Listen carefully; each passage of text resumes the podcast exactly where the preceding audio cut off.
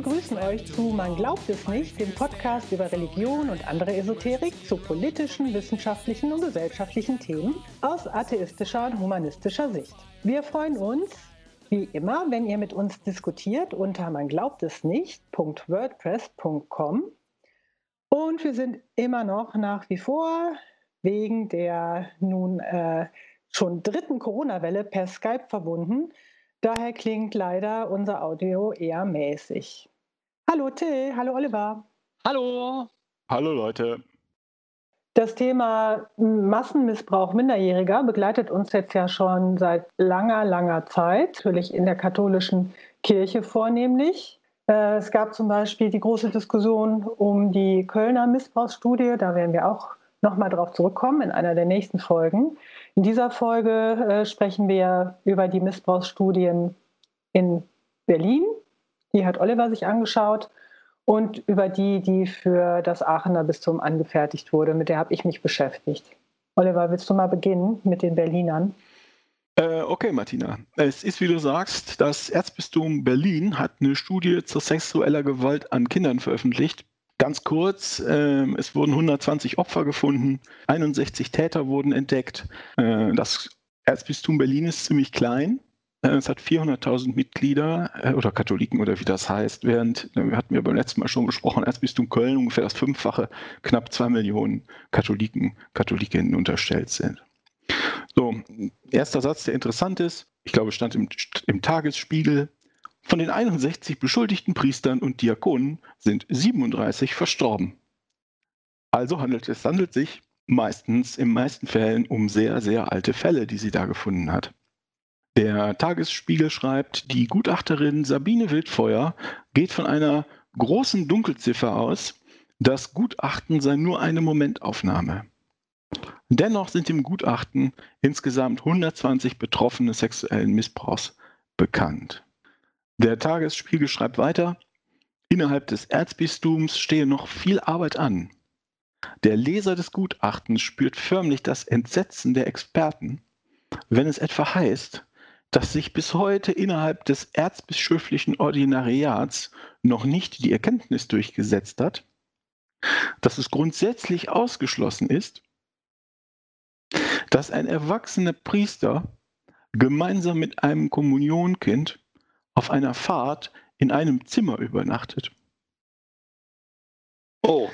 Weiter neue Strafverfahren, also jetzt die sich aktuell ergeben zu dem, was es, was es schon seit Jahrzehnten gibt. Also neue Strafverfahren, so die mit der Studie befand, befassten Rechtsanwälte Peter Andreas Brandt und Sabine Wildfeuer seien durch die Studie nicht entstanden. Ähm, das Gutachten selbst schreibt dazu, die mh, hm, da sind die Absätze immer durchnummeriert. Ne? Ihr könnt das alle selbst nachschauen, wenn ihr möchtet. Ich lese jetzt mal vor, wie immer leicht gekürzt, aber sinnwahrend, Absatz 1954.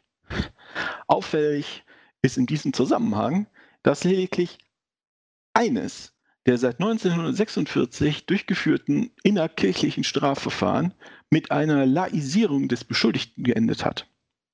Dies betraf den Fall eines früheren Mitglieds des, Johann des Jesuitenordens, der zu keinem Zeitpunkt im Erzbistum Berlin inkardiniert war.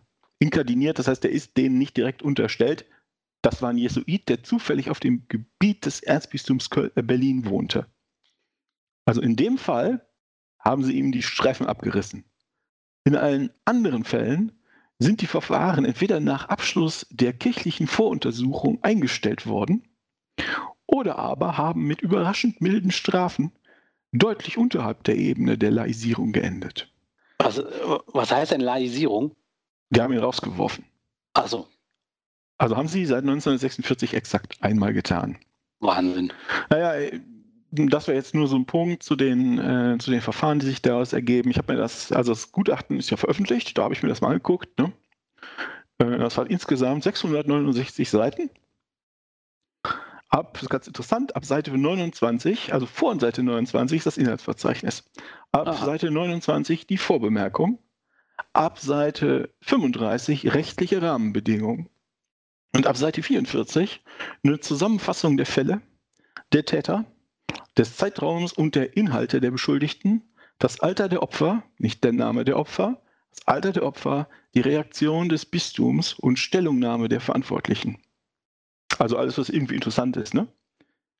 Aber, oh, in dem veröffentlichten Dokument folgt auf die Seite 43 unmittelbar die Seite 487 und Was? alles dazwischen fehlt. Hm. Oh. Na, sowas. Also nach der Veröffentlichung, das war jetzt hier, ja, es ist schon, es ist schon ein paar Monate her, nach der Veröffentlichung des Gutachtens hat der Geschäftsführer des eckigen Tischs, Matthias Katsch, scharfe Kritik am Gutachten und dem Vorgehen der Ärztediözese geübt. Das Gutachten identifiziere keine Verantwortlichen, nenne keine Täter und die Gutachter hätten nicht mit den Opfern gesprochen. Auf diese Weise wäre verhindert, und um ehrlich zu sein, vermute ich, dass das der Hauptpunkt und die Hauptmotivation ist, sowas total Dämliches zu machen, wie einfach mehr als drei Viertel rauszustreichen. Auf diese Weise wird verhindert, dass Betroffene voneinander erfahren, sich austauschen und vernetzen können. Mhm. Auch die Öffentlichkeit wird gehindert, sich ein Bild von den empörenden Vorgängen machen zu können, angeblich um Voyeurismus zu vermeiden. Ja. Mhm. Aus Sicht von Katsch werde dadurch das Bemühen um Aufklärung und Aufarbeitung ad absurdum geführt. Na gut. Ähm, wir wissen also nicht, was die gemacht haben, die Priester. Aber es sind immer noch 200 Seiten übrig. Und ähm, ich lese mal ein paar vor von den Absätzen, die es da steht. Äh, da müsst ihr mit mir ein bisschen Geduld haben, weil die manchmal recht lang sind. Mhm. Ähm, und, und ihr sagt mir, was ihr davon haltet, ja? Ja. Wir fangen mal an mit, äh, also ich habe die jetzt nicht nach inhaltlich, nicht nach Nummern geordnet, die haben immer so Nummern, sondern inhaltlich so ein bisschen. Fangen wir an mit 1899. Insgesamt folgen die uns übergebenen Akten keiner erkennbaren Ordnung. Sie sind nicht durchnummeriert und teilweise offensichtlich unvollständig. In manchen Personalakten befinden sich noch nicht einmal sämtliche Ernennungsdekrete. Der Akteninhalt unterscheidet sich für die einzelnen Beschuldigten teilweise erheblich, sodass die in einer Personalakte enthaltenen Inhalte in einer anderen Personalakte fehlen. Und dann direkt anschließend 1900. Es kann aufgrund der fehlenden Nummerierung nicht festgestellt werden, ob aus einzelnen Akten Schriftstücke entfernt wurden. Ebenso wenig kann ausgeschlossen werden, dass möglicherweise wichtige Schriftstücke überhaupt nicht erst Eingang in die Personalakten gefunden haben. Wenn man das übersetzt, heißt das, die Kirche hat das, ihnen das gegeben, wozu sie Lust hatte. Ja, so Schnipsel, Bits und Pieces, ne? Also 1892. Wir haben im Fall eines Beschuldigten, in Klammern oben unter C Nummer 48, würde ich euch gerne vorlesen, aber fehlt ja alles. Wir haben im Fall eines Beschuldigten festgestellt, dass im Jahr 1995, also nicht aus den 40er, 50er Jahren oder sowas, dass im Jahr 1995 zumindest erwogen wurde, eine Mitteilung der Staatsanwaltschaft an das Ordinariat nicht in der Personalakte abzuheften, sondern zum Schutz des Beschuldigten zu vernichten. Ein entsprechender Vorschlag an den Erzbischof befindet sich in der Akte. Wahnsinn. Okay. Ja, das ist bei Vorgriff auf Aachen, das ist bei den Akten da ähnlich. Geil, oder? Das ist, wie dumm muss man sein? So, nee, wir finden, wir sollten dieses jenes nicht in die Akte legen und das dann in die Akte zu legen. Ja, die haben ja komische Verhaltensweisen da. Ne? Es gibt da ja wohl auch so einen Gift, Giftschrank, wo eben solche Dokumente dann abgelegt werden, damit dann da wirklich keiner zugreifen kann und so. Das, ne? das Mhm. Geheimarchiv des Bischofs, das hatten sie hier auch. Mhm.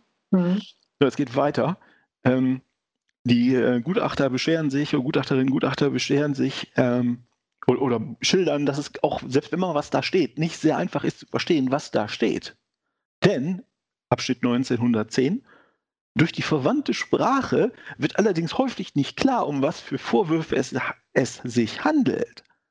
Häufig wird lediglich von Bedenklichkeiten oder ähnlichen Begriffen gesprochen. Deshalb ist keinesfalls sichergestellt, dass es sich bei derartigen Hinweisen tatsächlich um Missbrauchstaten oder zumindest um Hinweise auf Gefahr, die von den betroffenen Personen ausgeht, handelt.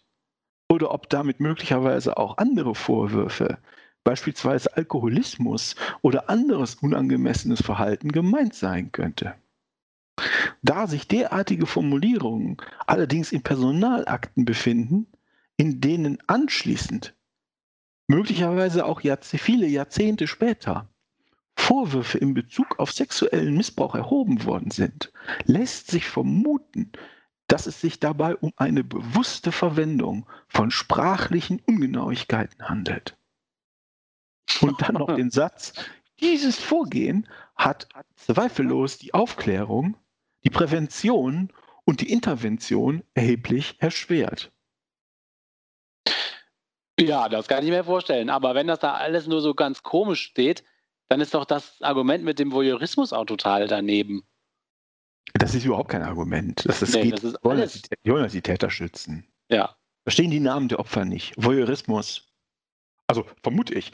Also wird immer aufgezählt, was da alles steht an Kategorien, aber die Kategorien fehlen halt. Mhm. Namen der Opfer oder sowas steht da nicht. Kurz zusammenfassen. Ne? Irgendjemand hat Sachen aus den Akten genommen und an wenigen Stellen auch Hinweise darauf hinterlassen, was sie nicht in die Akten haben wollen. Und das dann aber in die Akten getan. Es wird ganz wahr, es gibt eine ganz vage Sprache und ein Jahrzehnt später findet man dann, die haben Kinder gefickt. Ja? Das heißt, die, man kann sich vorstellen, was die vage Sprache bedeutet, aber steht da halt nicht. So, jetzt, wie geht das Bistum mit den damals und jetzt mit den Vorwürfen um? Das ist Abschnitt 1896.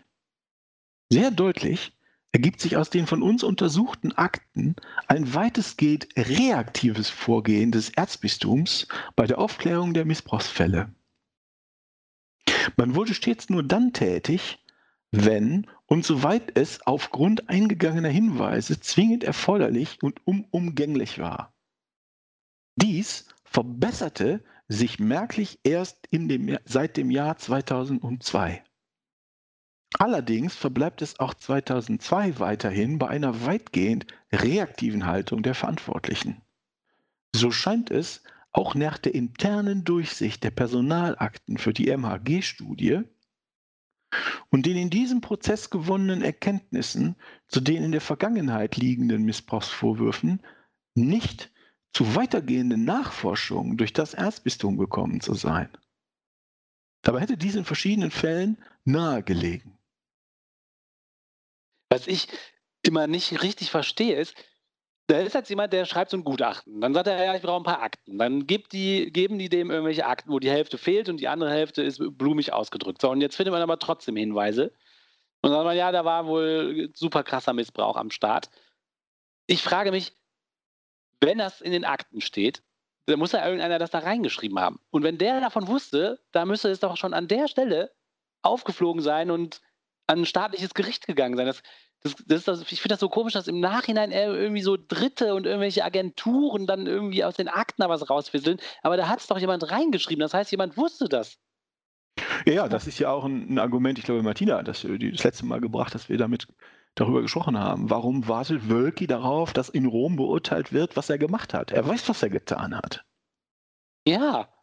Ja, also da, ähm, mh, klar, äh, wissen die das. Darum geht es ja auch genau in diesen Studien.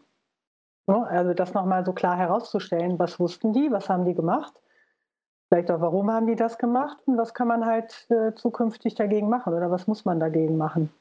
Also bei den, äh, jetzt in der Studie, zu der wir ja gleich noch kommen, ist nichts rausgenommen, also die ist voll zugänglich. Da sind auch diese Fallbeschreibungen drin.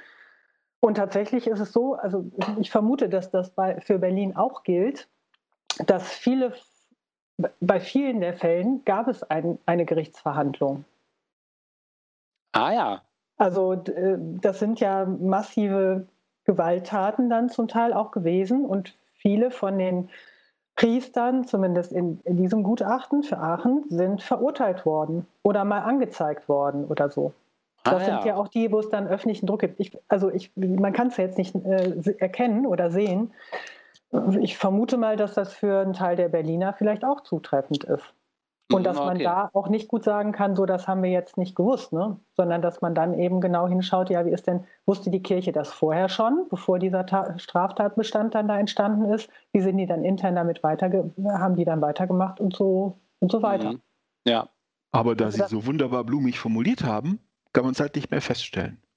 Ja, aber und wenn tatsächlich, was man jetzt eben hm, vielleicht dann aus der Studie nicht her herausnehmen kann, das ist halt ein Argument jetzt von den anderen Gutachtern, wenn da jemand schon verurteilt wurde, ne, wie kann man das dann noch äh, verblumisieren? Und ne, also äh, das, das, kann man dann nicht mehr abstreiten. Ich vermute, dass das bei dem einen oder anderen Fall bestimmt in Berlin auch so war.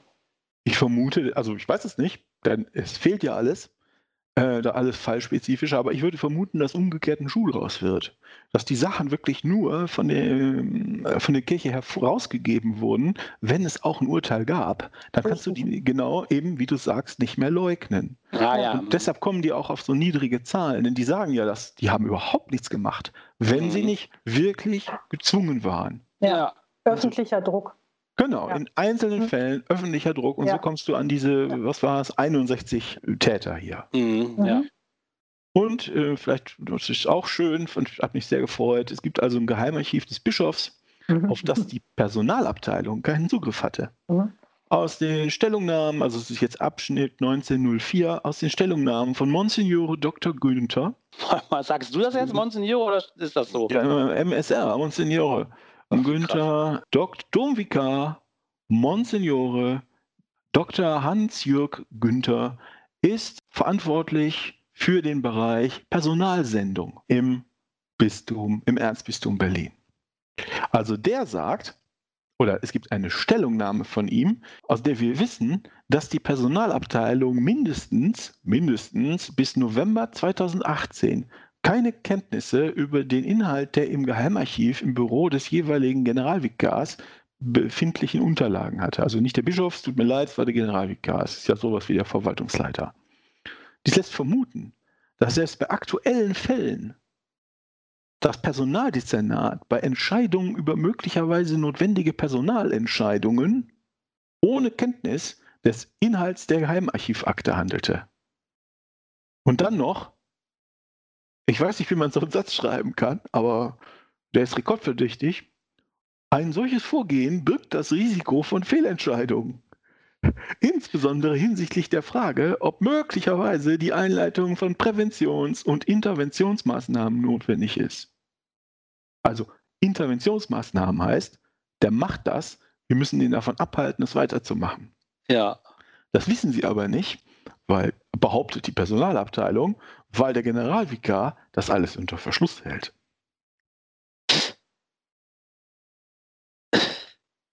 Weiter noch. Ich mache jetzt einfach immer weiter, ja? ja Wenn ihr ja, keinen ja, Bock mehr habt, sagt, ihr habt keinen Bock mehr. Auf Absatz 1875 aus der Untersuchung der Personalakten ergibt sich eine Vielzahl von Missständen, ach ja, doch, doch, die bereits für sich genommen, insbesondere aber in der Kumulation geeignet sind, die Verhinderung von sexuellem Missbrauch durch Kleriker zu erschweren, die Aufklärung zu verhindern und notwendige Schlüsse für Intervention und Prävention unmöglich zu machen. Äh, okay.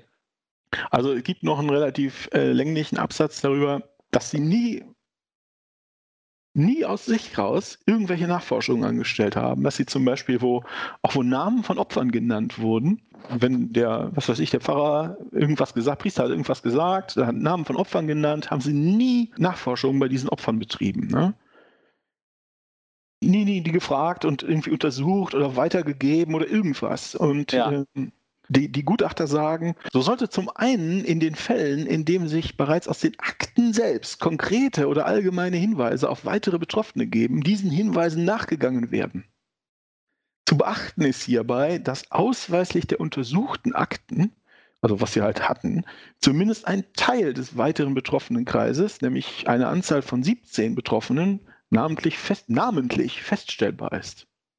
Zum anderen sollten auch in den Fällen, in denen sich solche konkreten und allgemeinen Hinweise auf weitere Betroffene nicht aus den Akten ergeben, in den Gemeinden durch Aufrufe nachgefragt werden, ob es möglicherweise noch weitere Betroffene gibt, die sich bisher noch nicht gemeldet haben. Nur auf diese Weise kann das tatsächliche Ausmaß der Missbrauchsdaten im Erzbistum Berlin ermittelt werden. Also wenn man das will, muss man eigentlich, man muss aus diesen Kirchenakten weg, von diesen Kirchenakten weg. Ja, ja klar, genau. Du musst die als Ausgangspunkt zum Weiterforschen nehmen. Und dann vielleicht noch, vielleicht noch einen letzten Absatz, ähm, weil das zu dem passt, was wir immer sagen, wie das wohl kommt, dass so viele, dass die Kirche so viele Missbrauchspriester hat. Die katholische Kirche besitzt genauso wie staatliche Einrichtungen der Jugendpflege, Schulen oder Sportvereine für Männer mit pädophiler und ephebophiler Veranlagung, das sind ähm, Leute, die sich so nicht, nicht zu Kindern, sondern zu so mh, hm, Pubertierenden hinge hinge hingezogen fühlen. Also für Männer mit pädophiler und ephebophiler Veranlagung möglicherweise eine besondere Anziehungskraft, weil sowohl für Priester als auch in den genannten staatlichen und privaten Einrichtungen der leichte und häufig unbeobachtete Zugang zu Kindern und Jugendlichen möglich ist. Unabhängig von der Frage, ob, das ist das, was sie wohl machen, ob durch das Ausfüllen von Fragebögen oder durch Skrutinumgespräche nachhaltig sichergestellt werden kann, dass pädophil und ephebophil veranlagte Kandidaten nicht zum Diakon oder Priester geweiht werden, scheint es angezeigt, ist die zweite Untertreibung des Jahrhunderts. Es scheint angezeigt, bei der Auswahl der Priesteramtskandidaten zumindest den Versuch zu unternehmen, sexuell unausgereifte oder gar pädophil oder ephebophil veranlagte Kandidaten vor der Zulassung zum seelsorgerischen Beruf und dem unbeaufsichtigten Zugriff auf Kinder und Jugendliche fernzuhalten. Mhm. Das, das, wäre das Mindeste. Könnte man, könnte man vermuten, ne? Das Erfordernis der Professionalisierung besteht auch für die Auswahl des Personals auf den Leitungsebenen. Ja. Dass eine Gewähr dafür bieten muss, dass eine Nulltoleranzpolitik gegenüber sexuellem Missbrauch konsequent verfolgt wird. Nur auf diese Weise können falsch verstandene Kameraderie und Versuche der Vertuschung verhindert werden. Ja, klar. Das sind so, ja. ja. da kommt man direkt drauf, ne? aber das muss jetzt so eine Riesenstudie rausfinden. also es ist, ähm, ja, Gefällig, Gefälligkeitsgutachten geht vielleicht zu weit, ne? aber es ist ein Gutachten, das von der Kirche bei Hand ausgewählten Anwälten bestellt wurde. Wann ist das erstellt worden, Oliver?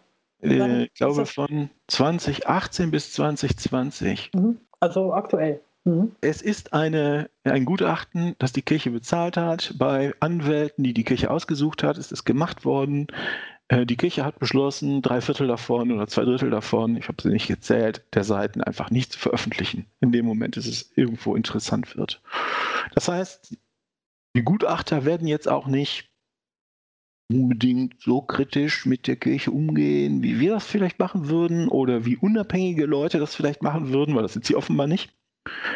Und trotzdem steht da drin, das kann so nicht weitergehen. Und was ihr uns da geliefert habt, ist eine Frechheit. Ja, ja. ja. Krass, so, dass da so viele Teile fehlen in der Veröffentlichung. Und in den Akten. Ja, ja, in den Akten okay, aber auch, dass die das, ja, dass sie dieses Gutachten nicht komplett veröffentlichen. Da bin ich jetzt echt schockiert. Und es interessiert mal wieder keinen. Es gab ja. zwei Artikel dazu, die ich gefunden habe. Mhm. Da, hat er, da hat uns der wirklich echt einen, einen äh, Gefallen getan. Ne? Durch diese Weigerung, die Studie zu veröffentlichen, haben wir ja schon gesagt, ne? hätte er sie einfach veröffentlicht. Hätte keinen interessiert. Nein, es hätte niemand interessiert. Vielleicht noch eine Sache zu, zu Wölki. Ich, hab, ich bin ja immer ein großer Hochrechner vor dem Herren und habe jetzt mal die, also das Erzbistum Berlin hat 400.000 Mitglieder, die äh, die äh, Erzdiözese Köln hat äh, knapp zwei Millionen Mitglieder, das ist das Fünffache. Würde man die Zahlen von Berlin auf die Zahl auf Köln hochrechnen, hätte man 600 Opfer und 300 Täter.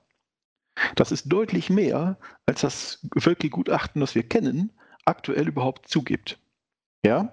Mhm. Versteht ihr, was ich meine? Ich sage, behaupte nicht, dass es mehr sind, aber Sogar dieses Jahr hm, vielleicht, vielleicht auch nicht Gefälligkeitsgutachten in Berlin kommt auf mehr äh, ja. Opfer und Täter, als, als Wölki zugibt. Ja, ich habe mich beschäftigt mit, dem, äh, mit der Missbrauchsstudie Aachen. Ich sage jetzt nochmal, was der Titel war. Sexueller Missbrauch minderjähriger und erwachsener Schutzbefohlener durch Kleriker im Bereich des Bistums Aachen im Zeitraum 1965 bis 2019. Verantwortlichkeiten, systemische Ursachen, Konsequenzen und Empfehlungen. Und dieses Gutachten wurde erstellt von der ja, Anwaltskanzlei, über die wir uns schon, die, die wir jetzt schon sehr oft genannt haben, nämlich Westphal Spilker Wastel aus München. Das sind genau die, deren Gutachten durch das Erzbistum Köln äh, zurückgehalten wurde. Also die durften, das Gutachten von denen durfte eben da nicht veröffentlicht werden. Äh, für Aachen ist es veröffentlicht. Es ist auch vollständig einsehbar. Man kann das auf der Webseite von der Kanzlei herunterladen. Äh, man findet es auch verlinkt beim Bistum Aachen.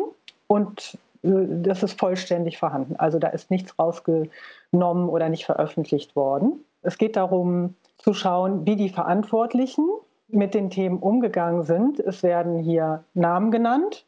Ne? Also es wird genau analysiert, welche Personen hier äh, mit bestimmten Fällen, die dann bekannt geworden sind, umgegangen sind. Äh, es werden auch Akten entsprechend natürlich angeschaut. Ne? Es wird mit den Personen, die noch leben, gesprochen. Und man kann eben in dieser Ach, Studie nachlesen. Das haben Sie auch wirklich mit Opfern gesprochen, ja? Nein, mit Opfern haben Sie nicht gesprochen. Okay. Mit, den mit den verantwortlichen Personen aus der Kirche, die noch leben. Aha, okay. Äh, ja, aber ich, also ich muss sagen, jetzt nach dem, was ich von dir gerade gehört habe, äh, äh dieses Gutachten, äh, guckt, guckt da gerne rein. Dass, ich finde, dass das gut lesbar ist. Das ist sehr, sehr kritisch. Also auch große Empörungen äh, aus Sicht der Gutachter. Diese Interviews, die ja geführt wurden, oder die Befragungen mit den noch lebenden Verantwortlichen, sind nicht, fallen nicht sehr positiv aus für die. Also hier wird wirklich klar benannt, wer da großen, großen Mist gebaut hat. Mhm. Also das ist wirklich, ich finde das äh, sehr transparent. Das Ziel ist hier äh, in der Studie nicht, diese, diese Fälle aufzuarbeiten. Also es wird jetzt hier auch in, den, in dieser, es gibt so eine beispielhafte Fallbetrachtung, die haben sich ja eine ganze Reihe von Fällen in den Akten eben angeschaut. Es gibt da ein paar Fallbeispiele, an denen eben mal dieses Verfahren, werde ich gleich noch was draus zitieren, ne? also wie dann damit umgegangen wurde, das wird dann hier beschrieben.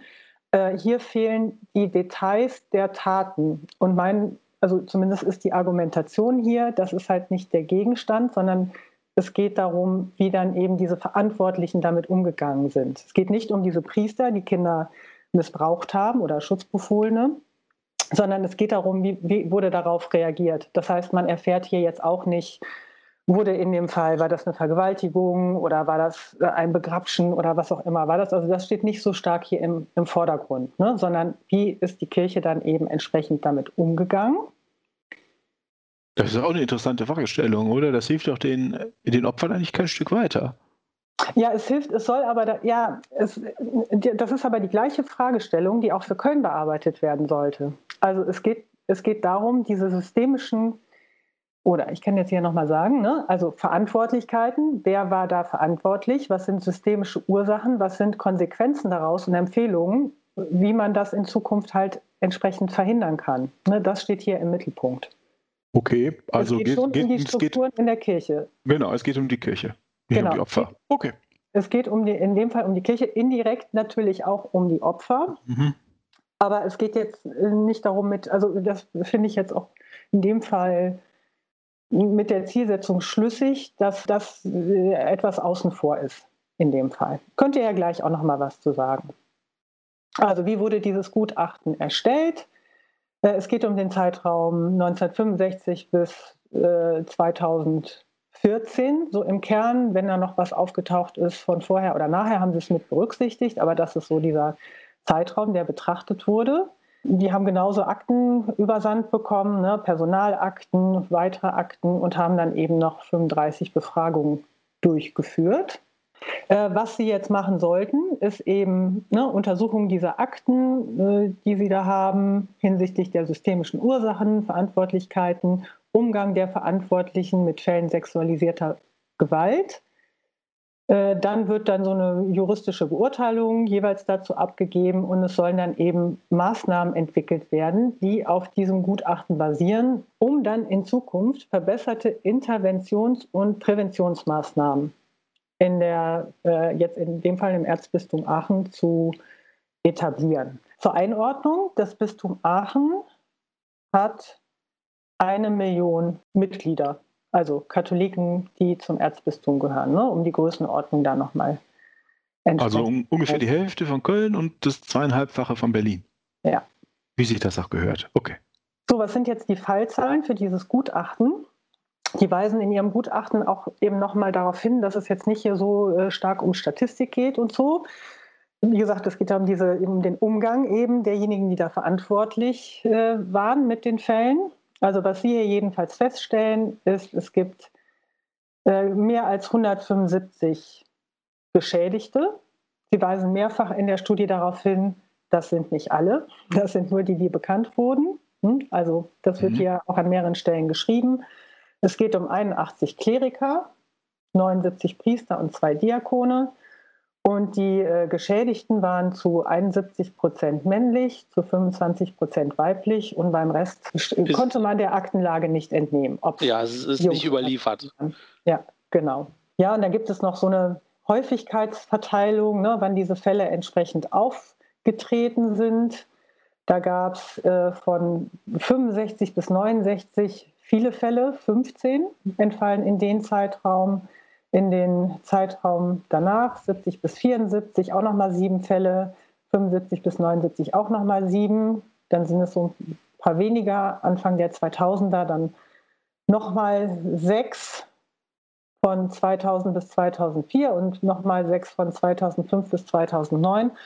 Und dann wird es so ein bisschen weniger. Es wird aber auch in der Studie nochmal eindeutig darauf hingewiesen, dass, das, dass es nicht eine Frage, der, äh, ist, die die Vergangenheit nur betrifft, sondern es kommt immer noch zu Fällen, auch jetzt. Und man kann überhaupt nicht ablesen, dass da irgendwie äh, da was, dass es irgendwie weniger wird.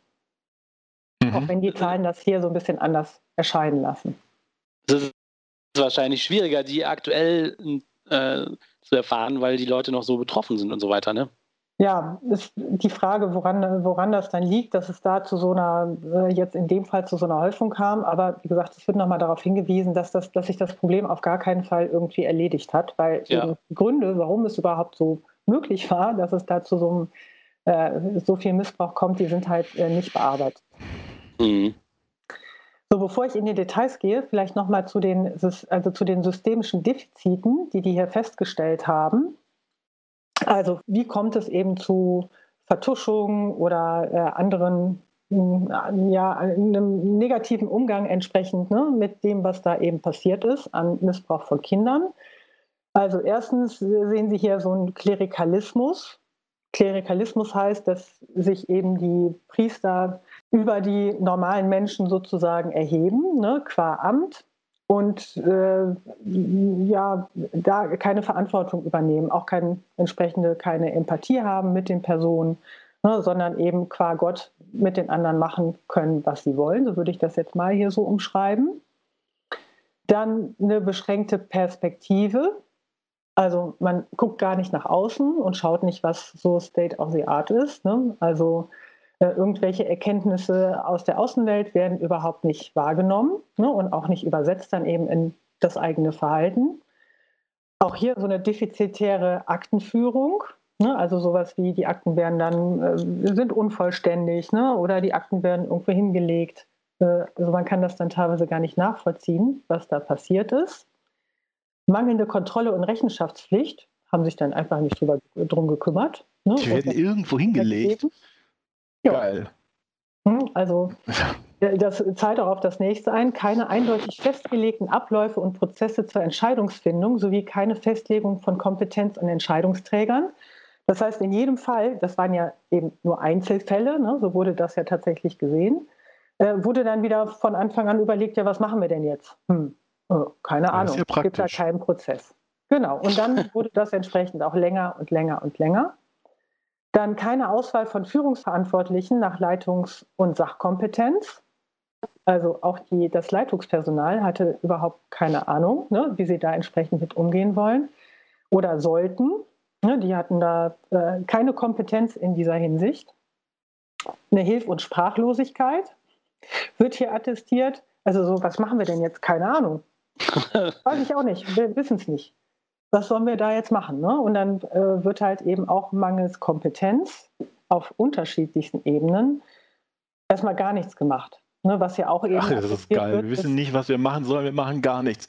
Und das ja, in hunderten von Fällen, ja? Ja, oder wir machen, wir machen, irgendein, wir machen irgendwas, woher, woher das halt äh, unter anderem kommt, ist erstens, ich meine, die, die, kennen sich halt gar nicht mit diesen Themen aus. Ne? Sexualität wird da ja komplett ausgeklammert, ne? darf man nicht drüber reden, ne? Äh, darf auch nicht stattfinden. Hilfe, was ist das? Und man kommt halt auch nicht, unter anderem durch diesen Klerikalismus, in, in so einen normalen Kontakt mit normalen Menschen. Also auch nicht mit den Betroffenen. Ja, mit, normal empfindenden Menschen. Ne? Ja. ja, also die haben alle keine Kinder und sind da in, ihrer, in ihren Männerbünden unterwegs und äh, zum Teil halt auch damit dann total äh, überfordert, ne? da irgendwas Angemessenes zu unternehmen. Ja, und dann eine unterbliebene, das ist jetzt der letzte Punkt, unterbliebene äh, Einbeziehung staatlicher Strafverfolgungsbehörden und unzureichende innerkirchliche Strafverfolgung. Also die haben äh, eben nicht Bescheid gesagt, ne? wenn dann irgendwas da vorgefallen ist. Weder der Staatsanwaltschaft noch äh, das weitergegeben in der Kirche, die dann aber auch das oft so unter den Tisch hat fallen lassen. So zu den Empfehlungen des Gutachtens kommen wir vielleicht später. Gucken wir uns mal an, ich muss jetzt zwischendurch immer mal ein bisschen in diesem Gutachten suchen. Ich habe da ein paar Sachen rauskopiert, aber nicht alles. Oder vielleicht noch der, äh, dazu, wie, diese, wie dieses Gutachten aufgebaut ist. Die Vermutung liegt ja nahe, dass das Kölner Gutachten ähnlich aufgebaut ist, das zurückhalten wurde, aber das werden wir ja dann vielleicht noch sehen. Also wie ist das aufgebaut? Äh, zunächst schreiben die etwas über, auch über die gesellschaftliche Entwicklung, wenn es eben um dieses Problembewusstsein gibt sexueller Missbrauch Minderjähriger, die gesellschaftliche Entwicklung und auch über die Position der Kirche zu diesem Thema. Warum machen die das? Weil man in diesen Interviews sieht oder in den, in den Befragungen mit den verantwortlichen ja, Priestern ne, oder Kirchenangehörigen, die sagen so Sachen wie, ja, aber damals war das ja irgendwie alles anders. Ja, ja, das ist ein äh, beliebtes Argument. Ne? Genau, das wollen In die. In der Hoffnung, dass die Leute es ver vergessen haben, wie es war.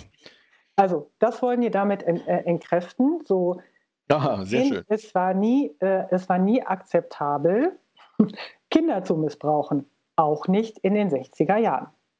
Ne? Also, das wird hier schon mal entkräftet. Das benutzen die eben später, um dann wieder diese Kommentare eben von den Verantwortlichen dann auch an der Stelle anzugreifen. So, nein, das war damals auch nicht, äh, das war damals auch nicht akzeptabel. Was, was wohl etwas anders war als heute, war, dass man diese Stellung des Priesters einfach nicht angreifen konnte. Also die Leute, die Opfer oder diese Familien, in denen die Opfer waren, haben sich oftmals nicht getraut, das zu sagen, aus Angst vor dem Priester, der eben eine sehr hohe Stellung hatte. Das hat sich ein bisschen geändert, aber nicht, dass das akzeptabel war oder dass das normal war, dass irgendwelche Leute äh, entsprechend Kinder missbrauchen oder auch dann eben einfach versetzt werden. Das wird in, dem, in der Studie auch nochmal gezeigt, dass eben diese, diese die, äh, halt das oft eine Lösung war, ja, wir versetzen den jetzt. Ja, das haben die Berliner auch gesagt. Ja, das war, eine, das war halt eine, das war entsprechend eine Maßnahme, ne, den dann irgendwo hinzuversetzen und den eben der Stelle, wo er hinversetzt wurde, nicht zu sagen, mhm. was das für einer ist. Was auch immer das lösen soll, ne? was auch immer, in, in welchem. Ja. ja. Aber können die sich das nicht denken, wenn dann da irgendwelche Priester rumgeschoben werden? Das ist doch dann wahrscheinlich zwischen den Zeilen total klar, dass das wieder so einer ist. Warum soll der sonst da hingeschoben werden?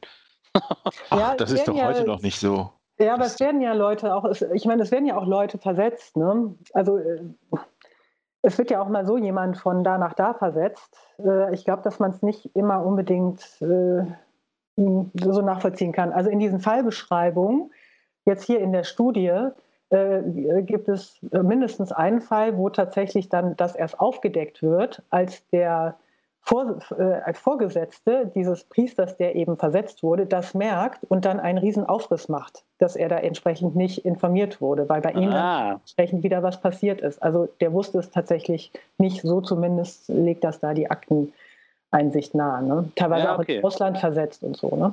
Ja. Natürlich möglichst weit weg. Also jedenfalls fangen die so an, ne? erstmal, aber hier, nein, es war nie normal, äh, dass irgendwelche Leute Kinder missbrauchen. Nein, auch damals nicht. Dann das zweite, äh, Wahrnehmung sexuellen Missbrauchs Minderjähriger im kirchlichen Kontext. Auch da wird eben nachgewiesen, jetzt mal so äh, eben kurz, ne, dass das absolut immer verurteilenswert war und die Kirche das sich immer auf die Fahne geschrieben hat, hier besonders ne, auch sich um die Kinder zu kümmern und die Schwachen zu kümmern, dass das immer, immer der Fall war. Und auch das wird dann eben in diesen Gesprächen nochmal angebracht, so, ja, aber wieso sprecht ihr denn nicht mit den Opfern? Wieso kümmert ihr euch denn da nicht darum? Das steht doch hier eins zu eins in euren Dokumenten auch drin, ne, die ihr euch Ja. eben vor euch hertragt. Ne? Deswegen fängt das so an, dann wird hier entsprechend nochmal aufgezeigt, um wen es da geht, ne? also namentliche Personen, die da äh, betroffen waren zu bestimmten Zeiten, wie das alles gegliedert ist, Kirchenstraf- und haftungsrechtliche Grundlagen. Also das ist so, so juristisch, da gehe ich jetzt auch mal drüber hinweg, aber das kommt da entsprechend vor. Strafrecht. Und äh, dann werden hier auch ein paar Studien herangezogen, die es eben schon gibt, die äh, dann nochmal auch in Beziehung gesetzt werden zu den entsprechenden Ergebnissen aus dieser Studie. So, und jetzt kommen wir mal zur Bewertung und Analyse der untersuchten Fälle. Es ist ganz interessant, ne, dass die ähm, Bistümer oder Erzbistümer so unterschiedlich in diese Sachen rangehen. Die Aachener sagen, ne, wir veröffentlichen alles, publish and be damned. Die Berliner sagen, ja, wir veröffentlichen aber nur ein Viertel. Die Kölner sagen, kriegen einen roten Kopf und sagen, wir veröffentlichen gar nichts. Mhm. Es gibt auch noch, äh, habe ich, hab ich für später noch äh, alle möglichen anderen Muster, wie die damit umgehen. Es scheint eine völlige Unordnung zu herrschen in diesem Laden. Ja, es, scheinbar ist da jeder dann erstmal selber dafür verantwortlich, ne? jeder Bischof. So scheint es, ne? für diese Beauftragung. Ja, aber das heißt ja zum Beispiel, dass das die Leute in Rom überhaupt nicht interessiert, die direkt weisungsbefugt sind. Und gibt es die Weisung halt nicht. Da macht da jeder, was er für richtig Ja, hält. jeder macht, was er möchte. Und deswegen kann man auch immer sagen, da wusste ich nichts davon. So, also hier äh, mal zu so einer kleinen Statistik, weil Oliver das eben ja auch äh, genannt hat bei der Berliner Studie. Also 81 äh, Kleriker wurden hier in die Untersuchung mit einbezogen, äh, 79 Priester, zwei Diakone. So, und dann davon im Nachgang zur Tat aus dem Klerikerstand entlassen. Das ist vermutlich diese La äh, Laisierung, Mhm. die du eben meintest.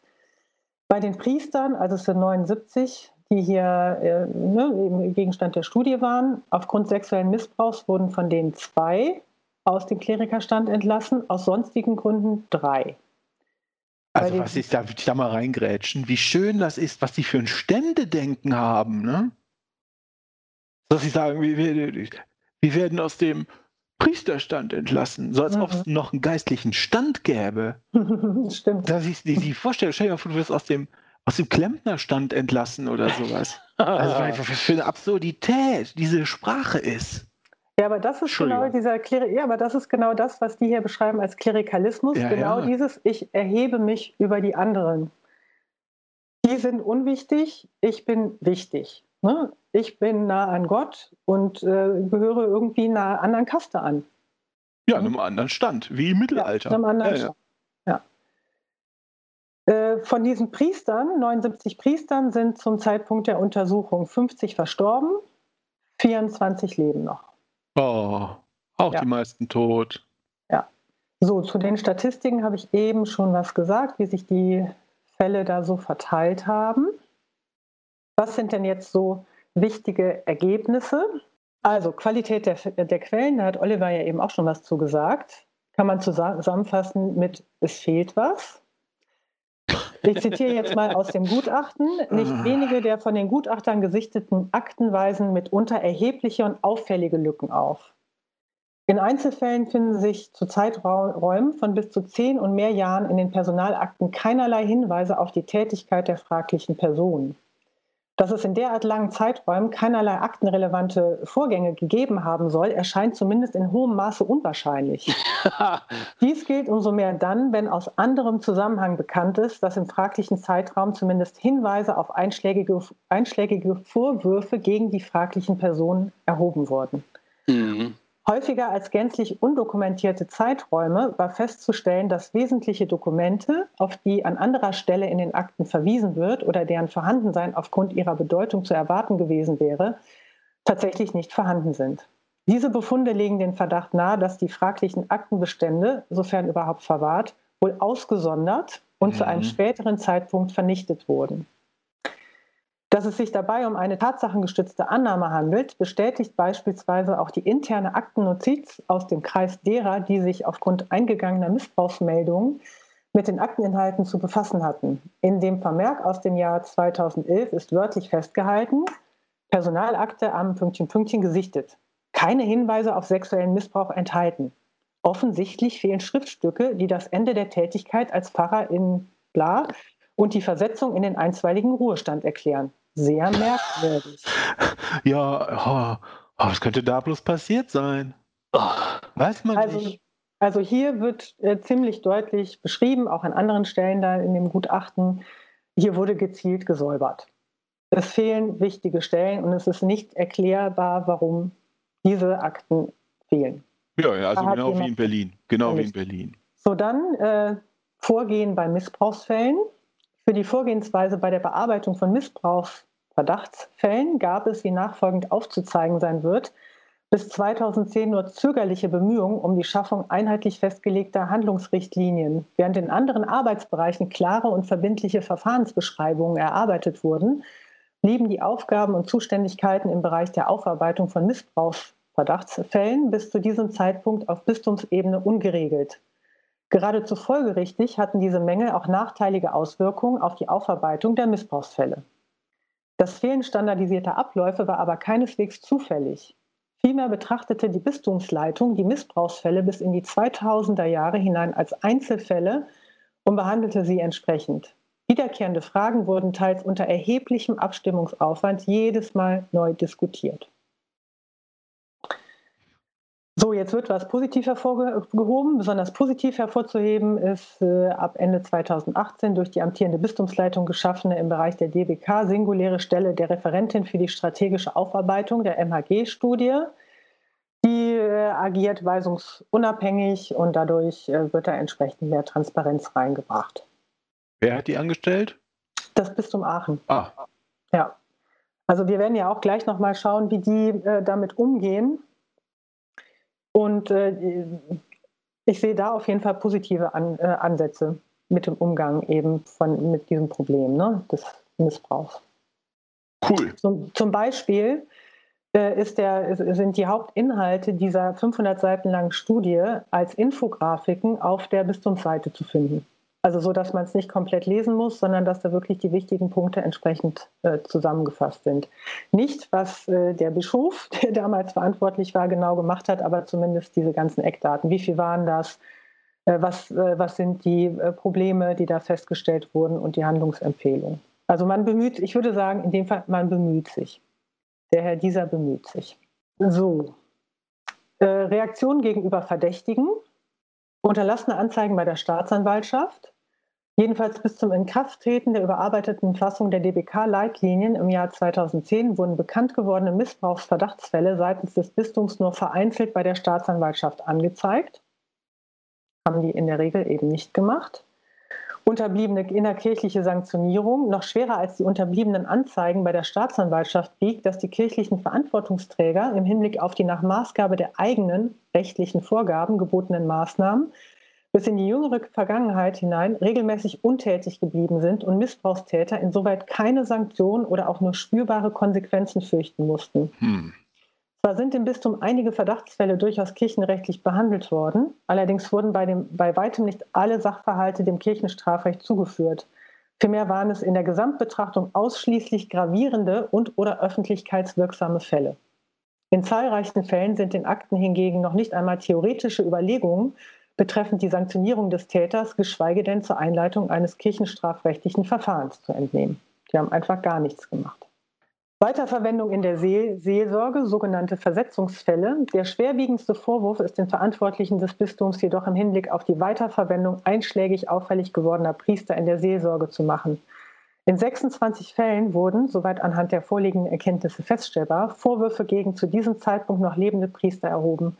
Davon befanden sich sechs Priester bereits im Ruhestand und 20 noch im aktiven Dienst. Von diesen 20 Priestern wurden 13, ungeachtet der gegen sie bestehenden Vorwürfe, wiederum in der Seelsorge eingesetzt bzw. Äh, deren seelsorgerische Tätigkeiten geduldet. Sechs davon sogar nach erfolgter einschlägiger staatlicher Verurteilung. Hiervon in einem Fall noch während der Verwüstung der Haftstrafe im offenen Verzug.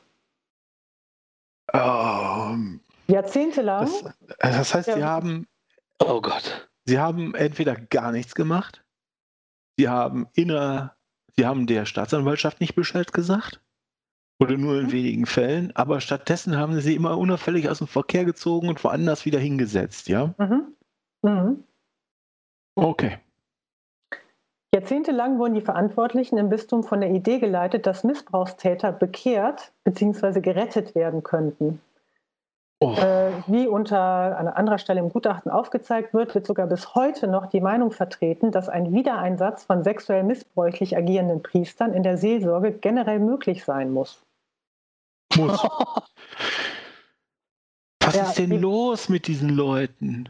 Ja, die, äh, die stellen sich halt voll auf die Seite äh, der Täter. Ne? Es geht halt darum, die zu retten und die zu bekehren und denen was Gutes zu tun. Ich weiß jetzt nicht mehr, wer es war in dem Gutachten. Ich meine, der ehemalige Bischof. Auch auf die Frage, ja, aber wieso, äh, wieso setzen Sie diese Leute denn immer wieder ein? Äh, das würde man doch auch, wie, wie bewerten Sie das denn, in, wenn das in einer Schule passieren würde oder äh, in, in, einem Sportverein? Dann so, ja, nee, das geht ja gar nicht. Ne? Also jemand, der im Sportverein irgendjemand sexuell belästigt hat, der kann ja nicht wieder Sportlehrer da werden ne? oder äh, Trainer oder was auch immer. Und dann so, ja, aber ist das denn unterschiedlich zu bewerten in der Kirche? So, nee, irgendwie nicht, ist ja irgendwie das Gleiche. Und dann so, ja, aber warum haben Sie das denn, was ist denn der Beweggrund? Ja, äh, die, die, ne, die Kollegen, die Brüder sehnen sich so sehr nach dem Altar. Also die wollen, ne, weil, weil, ihre Brüder das wollen, ne, sich nach dem Altar sehnen, oh. muss man denen das irgendwie dann ermöglichen. So. Mhm. Alles sehr widersprüchlich. Also diese. Ja, also die Opfer interessiert das nicht. Das, also das interessiert, niemand interessiert sich für die Opfer. Ne? Richtig, genau. Das wird als, als sehr, sehr großer großes Manko äh, hier äh, auch festgestellt. Ne? Also das interessiert nicht, das haben die gar nicht auf dem Schirm, sei es aus Hilflosigkeit oder weil sie da um sich selber kreisen, die hat niemand, oder aus Überheblichkeit. Ne? Das steht hier nicht im, überhaupt das also noch nicht mal nicht im Vordergrund, sondern das interessiert die nicht. So, jetzt kommt es genau was dazu. Reaktion der kirchlichen Verantwortungsträger gegenüber den Geschädigten Während die beschuldigten Kleriker trotz einer Missbilligung ihres Verhaltens letztendlich doch mit unverdienter Milde und Fürsorge seitens der kirchlichen Hierarchie rechnen konnten, galt entsprechendes für die Betroffenen nicht. Das Verhalten gegenüber diesen und dem äh, diesen von Repräsentanten der Kirche zugefügten Leid ist für den größten Teil des Untersuchungszeitraums schlicht durch mangelnde Empathie gekennzeichnet. Mit Ausnahme eines Bischofs, der in einem Fall nach dem Bekanntwerden der Missbrauchsvorwürfe persönlich in die betroffene Gemeinde gefahren ist und den Eltern der Opfer die Übernahme von Therapiekosten angeboten hat, sind die Verantwortlichen des Bistums weder auf die Opfer zugegangen, noch wurden die geschilderten Taten aus der Vergangenheit im Interesse der Opferfürsorge aufgeklärt. Aus den Akten ergibt sich in der Gesamtschau vielmehr ein Bild, nachdem die Opfer in der Vorstellungswelt der kirchlichen Verantwortungsträger jedenfalls bis zum Jahr 2003 schlicht nicht existierten. Wenn die Geschädigten ausnahmsweise einmal wahrgenommen wurden, wurden, dann nicht aufgrund des ihnen zugefügten Leids, sondern weil man sie als eine Bedrohung für das Bistum und die Institution, Institution Kirche ansah. Die aus dieser Angst resultierenden Bemühungen um absolute Diskretion ließen denknotwendig keinen Platz für Aufklärung und Opferfürsorge. Dieses Bild wurde nicht zuletzt auch seitens einiger Befragter bestätigt, die die mangelnde Opferfürsorge ausdrücklich als ein beanstandungswürdiges Versäumnis der Leitungsverantwortlichen benannten. Diese, jedenfalls bis zum Jahr 2010 andauernde, also 2010 hat sich das scheinbar ein bisschen gewandelter, Nahezu vollständige Missachtung der Situation der Opfer kann auch nicht etwa mit dem fehlenden Bewusstsein hinsichtlich der Folgen sexuellen Missbrauchs für die Opfer entschuldigt werden. Wenn die Verantwortlichen aufgrund des fehlenden Kontaktes zu den Opfern auch nicht persönlich mit diesen Konsequenzen konfrontiert wurden, so wurden ihnen die gravierenden Spätfolgen solcher Taten jedenfalls in den Urteilsgründen der staatlichen Gerichte immer wieder vor Augen geführt. In einem Urteil aus dem Jahr 1953, Ausrufezeichen, heißt es, der Schaden, den der Angeklagte an der geistigen, seelischen und moralischen Entwicklung der Kinder angerichtet hat, ist unermesslich und unübersehbar. Ja, haben die gelesen, aber nichts gemacht haben sich dann lieber um den gekümmert, der das gemacht hat. Und da gibt es noch einige äh, Zitate eben entsprechend ne, aus äh, hier zum Beispiel, das ne, geht dann noch weiter. Das Gericht musste schließlich auch, sollte es ein gerechtes Strafmaß finden, die Vielzahl der abgeurteilten Fälle zum Vergleich heranziehen, in denen Männer von geringerem Bildungsgrade, insbesondere solche, die bei weitem nicht wieder Angeklagte, um die Auswirkungen derartiger Verfehlungen auf die jugendlichen Seelen wussten, sich ähnlicher oder gar weniger krasserweise strafbar gemacht hatten. Also das ist, wie gesagt, es gibt ja noch weitere Zitate, zum Beispiel hier aus einem Urteil aus dem Jahr 1994, dass derartige massive Missbrauchshandlungen zu psychischen Schäden bei dem kindlichen Opfer führen mussten. Noch heute wirkte der Junge, dessen Vernehmung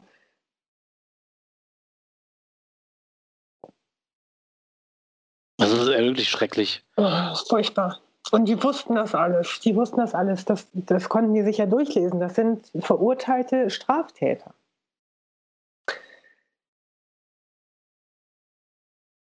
Stattdessen haben sie sich nur darum gekümmert, dass dem armen Kollegen nicht Ganz der schöne Job flöten geht. Ne? Ja.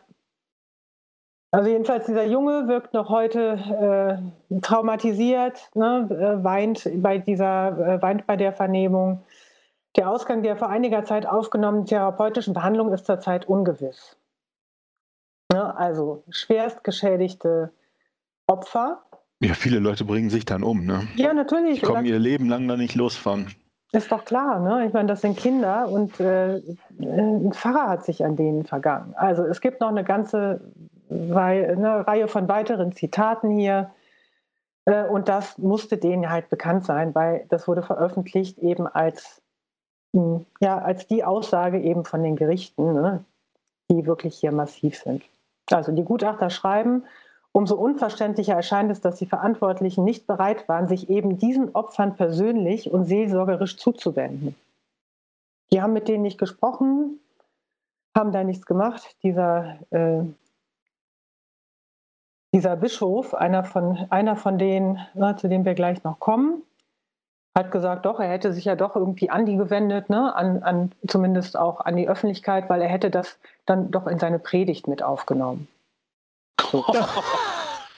Was für ein Arschloch. Wie zynisch, wie zynisch. Aber ich, ich glaube tatsächlich auch nachdem, wie, wie die hier interviewt werden, die sind, äh, die glauben, also die glauben tatsächlich, dass sie da noch was Gutes gemacht haben. Die sind einfach völlig jenseits. Ja, deshalb ist es auch super schwierig, das, das zu reformieren. Ne? Natürlich, natürlich. Wenn die es überhaupt nicht einsehen, die sehen es überhaupt nicht ein. Wow. So, jetzt gehe ich mal rüber zu einem Fallbeispiel. Also, äh, ich meine, ihr habt ja gemerkt, also echt, mich nimmt das echt mit hier. Also diese, äh, jetzt über diese Fälle an sich, was da passiert ist, steht hier weiter nichts drin. Ne? Also das sind wirklich die einzigen Aussagen dazu, was da, also ne, wie massiv jetzt diese Opfer da geschädigt wurden, was da passiert ist, kann man sich ungefähr vorstellen. Wir haben ja dazu auch schon mal was gehört, ne, wo solche äh, Fälle dann geschildert wurden. Hier steht im Vordergrund, wie gesagt, aber der Umgang der Verantwortlichen eben mit diesen Fällen. Ähm, so, es gibt in dieser Studie eine Reihe von Fallbeispielen, ich weiß jetzt nicht mehr genau, 13 oder 14, wo eben genauer geschildert, wo man nachlesen kann, da steht hier alles drin, was da so äh, passiert ist. Ich habe jetzt mal hier exemplarisch das erste Fallbeispiel äh, äh, rausgenommen. Das funktioniert dann immer so, es gibt dieses Fallbeispiel, dann äh, wird werden eben die Verantwortlichen auch dazu befragt ne, oder die Aussagen von denen werden dazu geordnet und es gibt dann so eine gutachterliche Bewertung.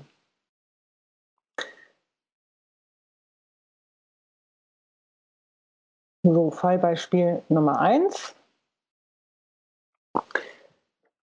Mit, Landgericht, äh, mit landgerichtlichem Urteil wurde der beschuldigte Pfarrer in der ersten Hälfte der 1990er Jahre wegen sexuellen Missbrauchs eines Kindes in fünf Fällen zu einer Gesamtfreiheitsstrafe von vier Jahren verurteilt. Vier Jahre. Gegenstand der Urteilsgründe waren auch weitere zwischenzeitlich verjährte sexuell motivierte Straftaten des Pfarrers zum Nachteil Minderjähriger. Namentlich hatte er die zur Verurteilung führenden Taten im Zeitraum zu Beginn der 1990er Jahre begangen. Darüber hinaus wurde bei dem beschuldigten Pfarrer umfangreiches pornografisches und kinderpornografisches Material sichergestellt. Teilweise hatte er die entsprechenden kinderpornografischen Darstellungen selbst gefertigt. Teilweise beruhten oh. sie auf Fremdbezügen. So, nachdem der Pfarrer zwei Drittel seiner Haftstrafe verbüßt hatte, beantragte er die Aussetzung der Reststrafe zur Bewährung. Letztendlich wurde dieser Antrag abgelehnt. Ein in diesem Zusammenhang eingeholtes psychiatrisches Gutachten stellt in Übereinstimmung, in Übereinstimmung mit den diesbezüglichen Geständnissen des Pfarrers dessen Pädophilie fest.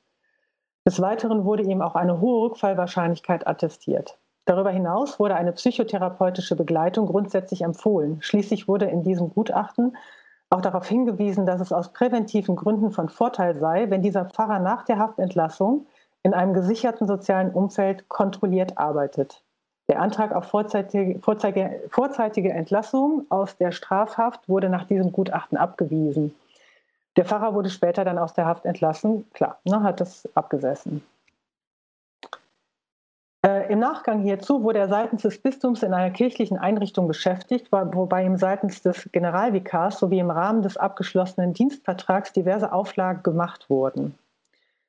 Äh, erklärtermaßen diente diese Vorgehensweise des Bistums dazu, soweit möglich, einen Schutz der Öffentlichkeit bzw. gefährdeter Kinder und Jugendlicher zu gewährleisten. Obwohl es bis zum Tod des Pfarrers wiederholte Male zu problematischen Situationen kam, wurden nach der Haftentlassung des Pfarrers keine weiteren Sachverhalte bekannt, die als sexueller Missbrauch von Minderjährigen hätte, äh, hätten gedeutet werden können. So, damit stellt dieser Fall nach Darstellung hierzu befragter Verantwortlicher und Auswertung der zugrunde liegenden Akten auf den ersten Blick einen durchaus adäquaten Umgang mit einem erstmals zu Beginn der 1990er Jahre auffällig gewordenen pädophilen Täter dar. Nach intensiven Nachforschungen sowie den Aussagen von weiteren Zeitzeugen ist jedoch Folgendes festzuhalten. Also, äh, die haben den, nachdem er da rausgekommen ist, ne, aus dem Gefängnis, tatsächlich dann unter Verschluss gehalten und so kontrolliert, dass er keinen Schaden mehr anrichten konnte. So. Klingt irgendwie nicht ideal, aber Mhm.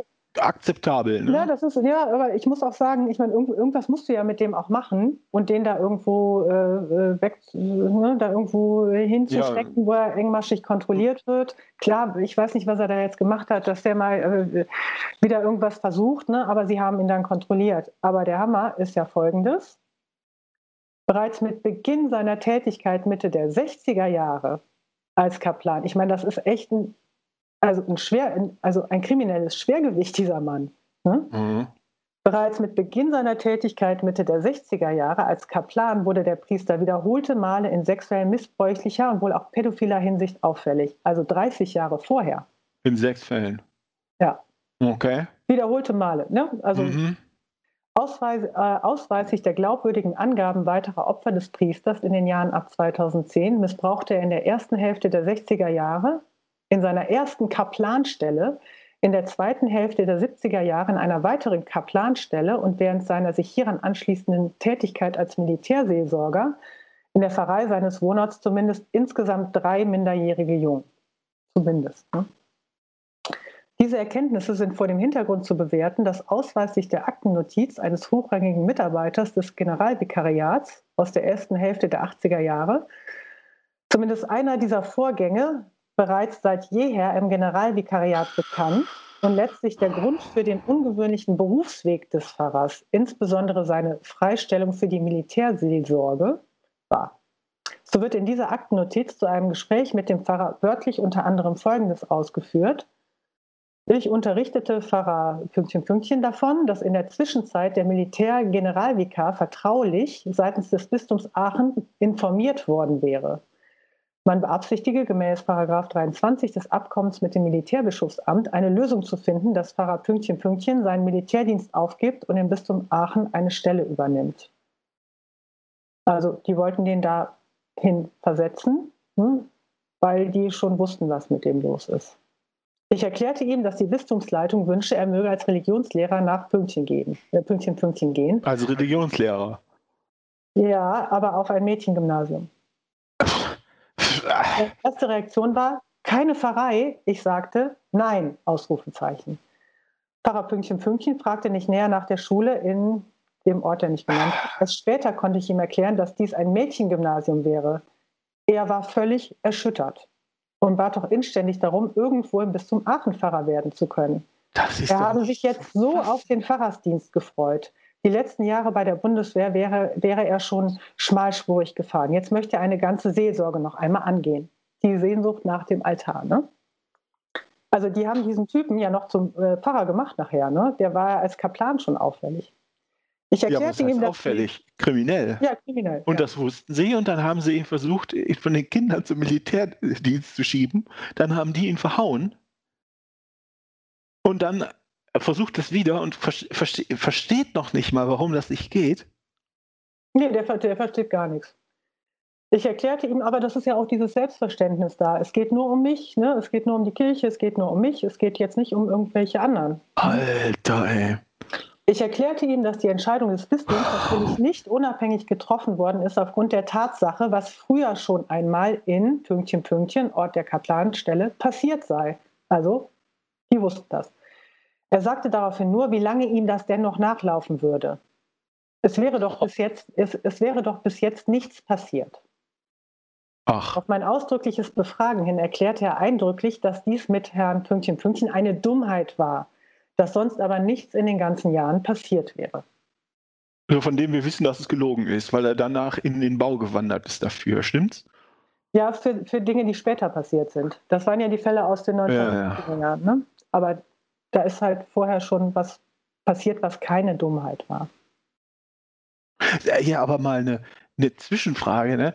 Und das sind, die sind so blöd und schreiben sowas in die Personalakten rein. Also da machen die sich ja auch selbst total angreifbar, die Personalverantwortlichen. Ja, aber die, ich meine, also erstens ja. ist, die, ist die Frage, haben die damit gerechnet, dass sowas mal an die Öffentlichkeit kommt? Ja. Ne?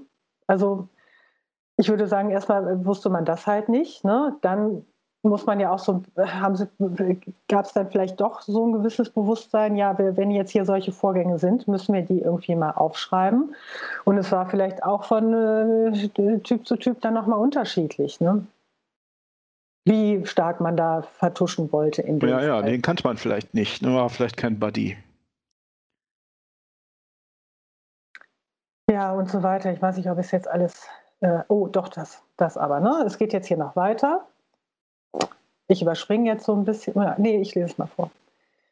Also eine weitere Aktennotiz dieses hochrangigen Mitarbeiters des Generalvikariats zu einem mit einem involvierten Pfarrer im vorliegenden Fall geführten Telefonat ist zudem Folgendes zu entnehmen. Herr Pfarrer Pünktchen Pünktchen berichtete darüber, dass die Ernennung von Pünktchen Pünktchen einige Erinnerungen wachgerufen hat. Der Leiter der Realschule weiß von einem Vorfall, wo sich Kaplan Pünktchen Pünktchen im Rahmen eines Jugendheimaufenthaltes an einen Jungen herangemacht habe. Dies stehe in keinen Akten. Kaplan Pünktchen Pünktchen habe es aber damals zugegeben. Durch die intensive Vermittlung von irgendeiner Person ist die Polizei nicht eingeschaltet worden. Intensive Vermittlung. Mhm. Oha. Äh, Herr Pfarrer Pünktchen Pünktchen meinte, dass man nun die Einführung in St. Äh, ne, diese äh, Kirche da, also oder dieses, diese Stelle, wohl aber nicht mehr verschieben könne. Man solle aber Pfarrer Pünktchen Pünktchen eindringlich auf die Situation noch einmal hinweisen. Also das ist dieser Verbrecher. Ne? Mhm. Schließlich seien darüber ja auch so viele Jahre schon vergangen. Man müsse einem Mann auch eine neue Chance geben. Die jetzigen Mitwisser würden wohl schweigen. Krass, ne? Ich habe am das sind die Opfer, Sohn oder? Die Mitwisser. Ja, die, oder auch die, ja, vermutlich. Ne? In der Kirche wird ja eh keiner was sagen. Ich habe am Sohn Sofielten, Herrn Generalvikar, über diesen Tatbestand informiert. Auch er meinte, dass wir nun nicht mehr zurück könnten. Ja, ja, also, nein, nein, das, das geht ja nicht. Oh. Man kam überein, die Einführung von Pfarrer Pünktchen Pünktchen wie vorgesehen äh, vorzunehmen. Ich versprach jedoch noch vorher ein eindringliches Gespräch mit Pfarrer zu führen. So, das ist alles, bevor der diese Taten begeht, für die er vier Jahre in den Knast geht. Das ist alles davor. Ja, ja, ja okay, dann haben sie doch nicht alles richtig gemacht, sondern ungefähr alles falsch, was man sich vorstellen kann. Genau. Und waren geschickt genug, es in der Öffentlichkeit gut zu verkaufen. Ja. So, und jetzt, ne, da, und dann stehen da noch so weitere Sachen drin, wie dass dieser Pfarrer dann äh, dem Generalvikar sein äh, Versprechen gegeben hätte, dass er nichts mehr im oben besagten Sinne äh, tun werde und so weiter. Das heißt, der Generalvikar wusste auch Bescheid. Ja, die wussten das alle. Ne? Und Ganz das geht jetzt immer so weiter, mhm. dass sie das eben, dass sie da eben entsprechend nichts gemacht haben. Und dann saß er vier Jahre im Knast und dann war aber wirklich Schluss und die haben ja. den irgendwo eingesetzt, er nichts mehr mit Kindern zu tun hat, weil dann selbst den blödesten Leuten klar geworden ist, okay. Ja, gut, äh, wenn er seit 60 Jahren äh, aktiv ist, seit den 60ern, seit Anfang der 60er oder was, dann hat er jetzt vielleicht auch nicht mehr so viel Druck. weißt du? Das ist übel. Ja, oh. wir haben das wirklich aufs Übelste vertuscht bei einem wirklich äh, üblen, bösen Mann. Men Menschen Mann. hier. Ne? Mhm. Also die, ähm, die Gutachter in dem Fall, äh, die gehen halt so weit, dass sie sagen, ähm, also dass sie oder dass sie sagen, dass sie schreiben, in so einem Fall hat so ein hochrangiger Mitarbeiter des Generalvikariats äh, so viel Schuld auf sich gelassen, dass es halt fast so eine Art, ich bin jetzt kein Jurist, ich weiß nicht, ob das der richtige Begriff ist, aber so eine Art Beihilfe ist, die in ihren Augen tatsächlich auch strafrechtlich relevant sein könnte. Ich habe so einen Artikel im Spiegel gelesen, äh, der, wo drin steht, dass das Unsinn sei. Das ist aber jetzt so ein juristisches Geplänkel, ist mir auch egal, äh, weil äh, die stellen tatsächlich diese Schwere der Verfehl Verfehlung, ob jetzt auf moralischer Ebene oder strafrechtlicher, tatsächlich als Beihilfe fest. Das ist deren Meinung. Die sagen, ja, moralisch ist es das ganz bestimmt. Moralisch ist klar, wie gesagt, rechtlich, ich weiß es nicht. Sie, Sie, äh, äh, Sie sind Juristen und sagen, ja, sowas könnte man vor Gericht verfolgen. So schreiben die das hier in dem, in dem Gutachten. Das ist Beihilfe, das ist Ermöglichung einer Tat. Wie es genau jetzt äh, nagelt mich nicht auf diese mhm. rechtlichen Begriffe fest. Ne? Das sollen bitte Juristen machen. Man kann es ja hier auch nachlesen. Äh, aber die sagen, das ist verfol verfolgungswürdig und fähig. So, der Fall geht noch ein bisschen weiter, aber ich glaube, es ist halt klar und vielleicht wird auch jetzt an dieser Darstellung klar, worum es in dieser Studie geht. Also es geht genau um diese Dinge, wer wusste wann was und was haben die dann eben entsprechend äh, danach gemacht. Hm? Krass. Also wenn man das so hört und das als Beispiel nimmt, ne, dass also mein Gedanke ist, das ist ein Haufen von menschenfeindlichen, gefühlskalten Egoisten, die sich nur um ihre eigene Position kümmern und mit Schweigen und Kungeln und Akten nicht weitergeben, irgendwie versuchen, ihr eigenes Schäfchen und Gehalt im Trockenen zu halten. Ja, auch ohne jedes menschliche Gefühl für Ethik oder Moral oder Schuld oder irgendwas. Ja, ja oder einfach ohne jedes menschliche Gefühl. Ja, ja, ohne ja. Unrechtsbewusstsein auch. Das ist, es wird alles auf so einen Verwaltungsakt reduziert. Der redet mit dem, der sagt, nein, das kannst du nicht machen. Und das ist, es ist wirklich widerlich. So, in der Studie geht es äh, jetzt noch weiter, also nochmal zum Aufbau. Es ist wirklich, also ich finde es wirklich interessant, da mal reinzuschauen. Es ist, wie gesagt, nicht gut lesbar. Es gibt diese Fallbeispiele, die kann man sich durchlesen, wie das gerade, das ging ja noch weiter, da gibt es eine Reihe zu. Und dann werden tatsächlich, wie das ja auch in der Kölner Studie gewünscht war und angekündigt wurde, jetzt werden hier die Namen genannt. Also die verantwortlichen Personen werden beim Namen genannt, die dürfen da noch mal was zu sagen. Das haben wohl auch alle mit äh, den Gutachtern gesprochen. Aber jetzt wird eins zu eins hier eben festgestellt, wer hier was gemacht hat. Muss man jetzt dieser Studie hier äh, zugute halten. Und? Wer ist es? Ähm, viele. Auf jeden Fall ist es auch Bischof Dr. Mussinghoff, 1995 bis 2015 war der im Amt. Und ähm, noch, noch weitere. Ich kann die Namen hier gerne nennen. Ich wollte mich jetzt so ein bisschen auf diesen Bischof hier mal konzentrieren, weil, wie gesagt, das ist ja alles umfangreich. Ich kann die anderen auch noch mal gleich nennen. Aber ich finde es interessant, jetzt mal hier zu schauen, was der dazu sagt. Ne? Mhm. Der Bischof. Mhm. Genau. Der das heißt, der ist auch noch nicht in der Hölle, ja? Wo er nee, der lebt noch. Der lebt Aha, na gut. Nee, nee, der lebt noch. Also der Bischof äh, Dr. Mussinghoff durfte sich eben entsprechend äh, dazu äußern, was ihm hier attestiert wurde in dem äh, Gutachten. Das bezieht sich jetzt hier ganz eindeutig auf ihn. Er habe sich, ich zitiere nochmal, ne, insbesondere seelsorgerisch nicht hinreichend um die Opferfürsorge gekümmert, sondern demgegenüber den Schutz der Täter sowie der Institution Kirche in den Vordergrund gestellt. Er könne sich nicht mit dem Hinweis auf die zeitgeschichtlichen Rahmenbedingungen von jeglicher Verantwortung freisprechen.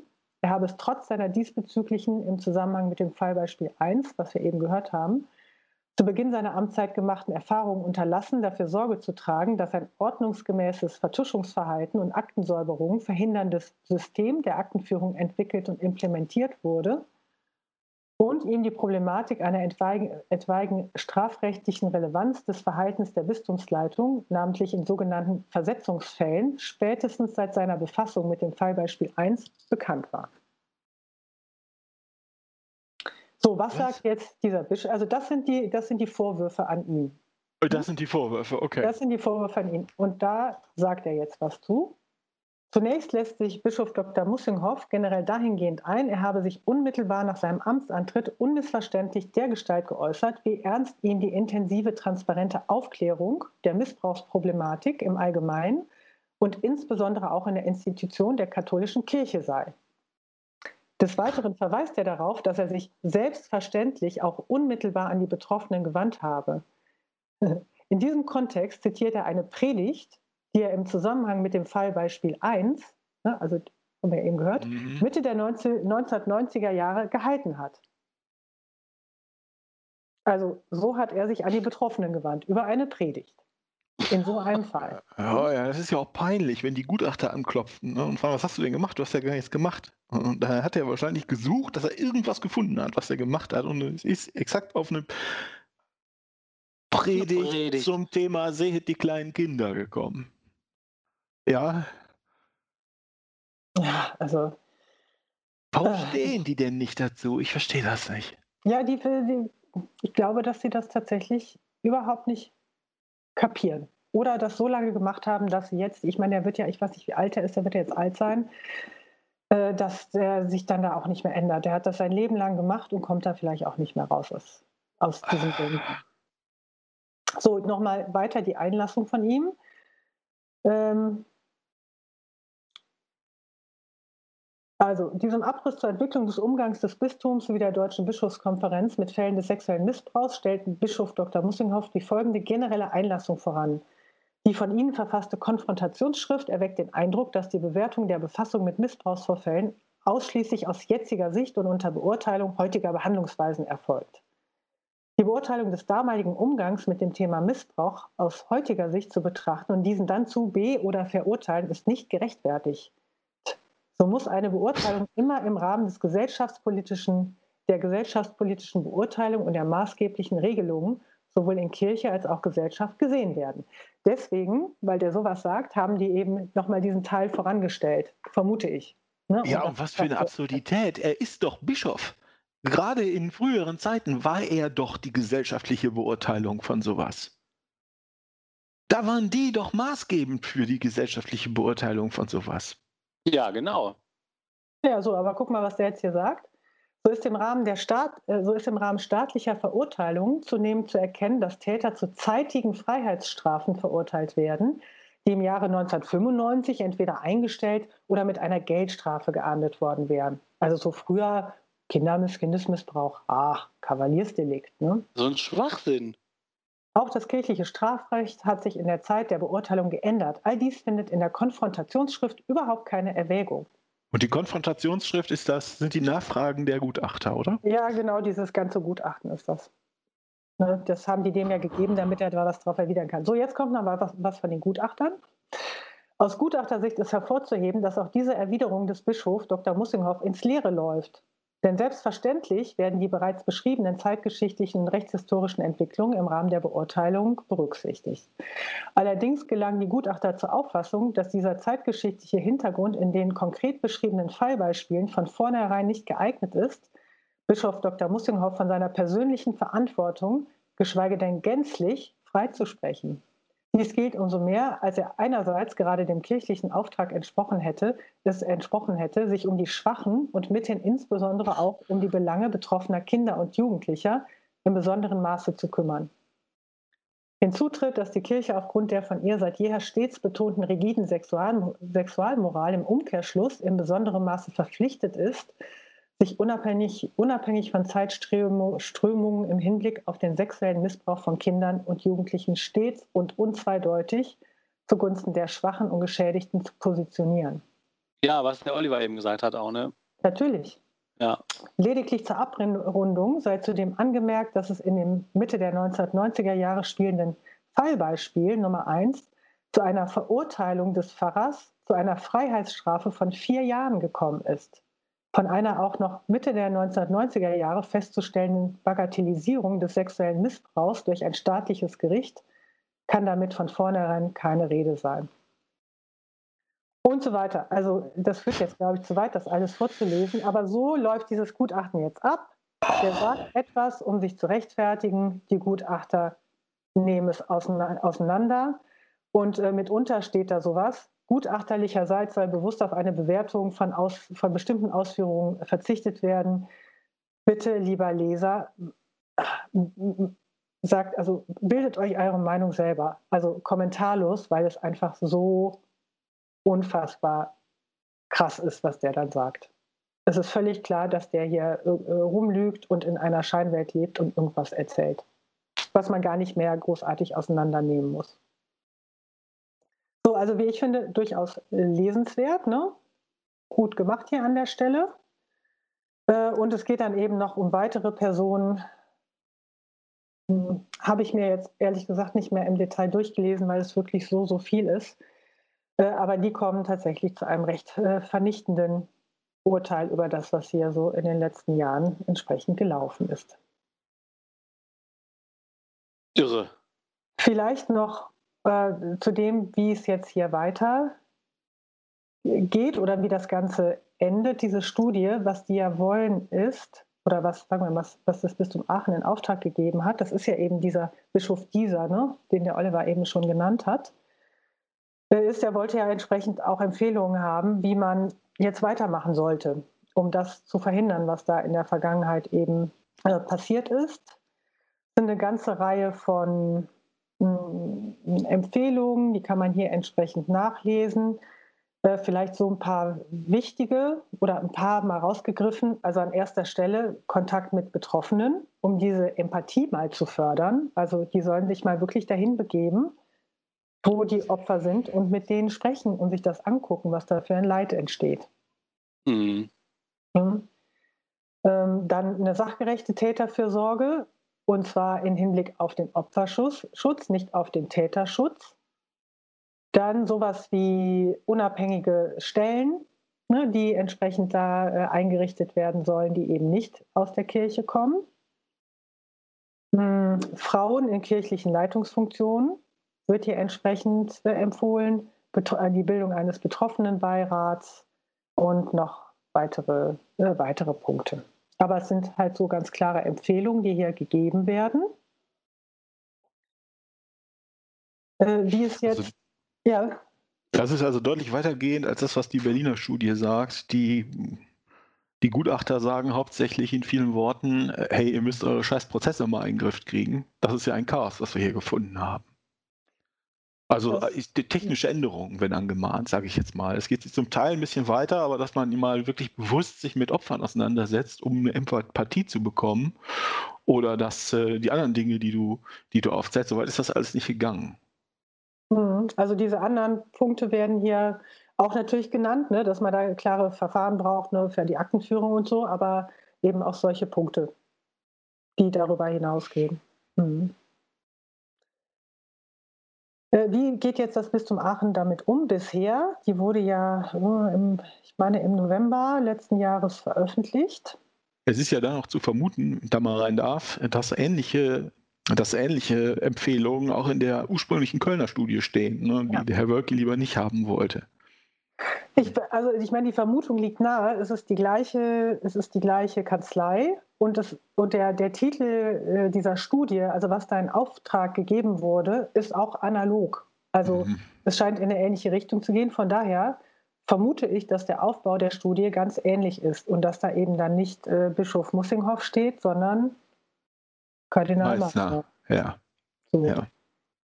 so wird das, ich weiß es natürlich nicht, aber ich denke, dass es so gewesen ist. Und die schlagen schon, wie ich finde, einen scharfen Ton an, diese Kanzlei.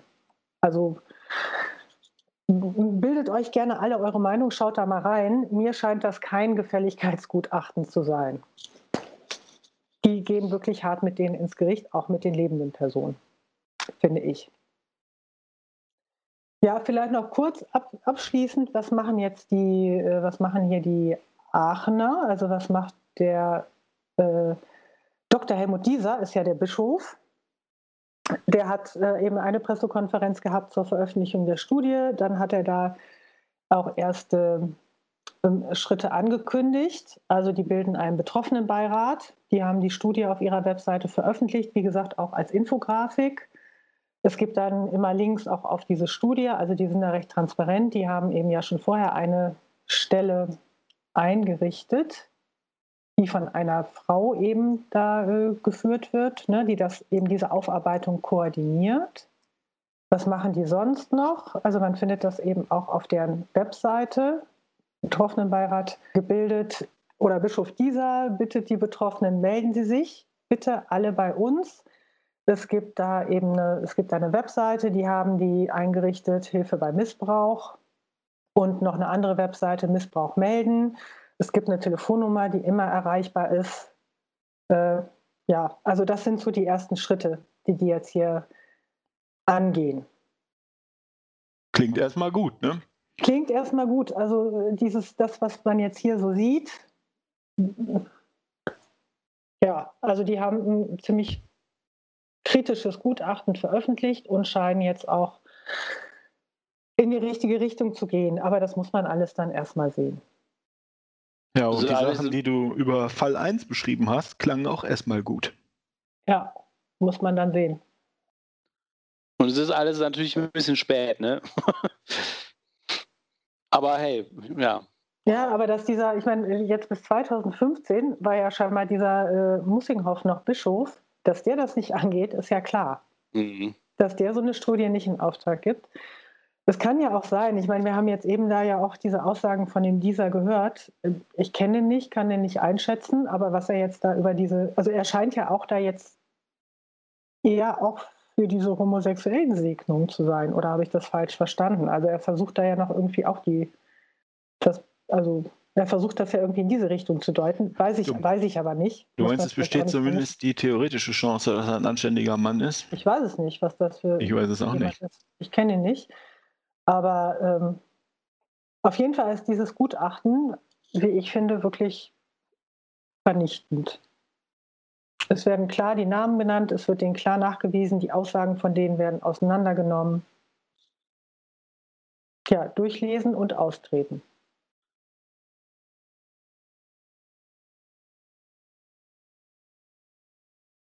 Das war's. Vielleicht ähm, für die Hörerinnen und Hörer, äh, so wie ich das empfinde, wir wissen alle drei, dass ihr keinen Bock habt, euch das anzuhören.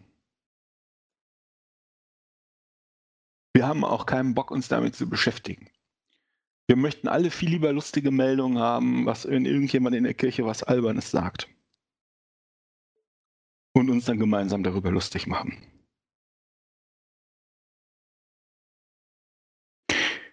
Aber ich kenne keinen Weg,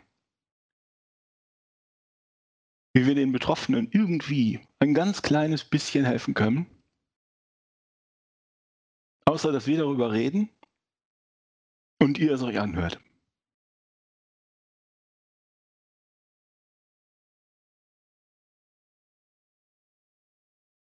Ja.